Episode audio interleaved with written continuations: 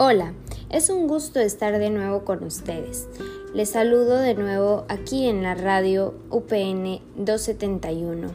En este episodio hablaremos sobre el fin de evidenciar el aporte a la educación como disciplina y su importancia por parte de los sofistas. Para comenzar, Entendamos que al hablar sobre un sofista nos referimos a un profesional de la educación y la cultura que ofrece una formación general al ciudadano para hacerlo mejor en su conducta privada y pública. Para los sofistas, la educación se concentraba en evidenciar el conocimiento que se obtenía especialmente en la política.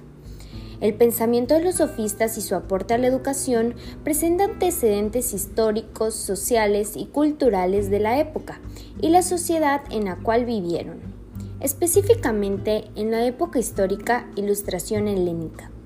El surgimiento de nuevos descubrimientos, el desarrollo de la crítica social, el teatro, entre otros aspectos, marcaron este pensamiento dando un gran giro en este sentido.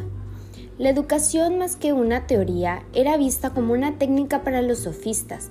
La técnica se evidenciaba en el pensamiento, la forma del lenguaje y el discurso, es decir, la retórica. Fue la base de la educación entre los sofistas. Aspectos como el discurso, el debate y la argumentación eran importantes dentro de la educación sofista.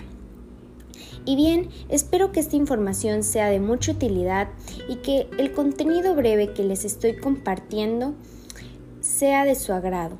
Para concluir, es importante mencionar que en el estudio de la educación los sofistas se ganaron un lugar muy especial, porque de acuerdo a la información que se nos brindan, nos dan la seguridad de afirmar que son ellos los creadores de la pedagogía como práctica o acción deliberada y consciente.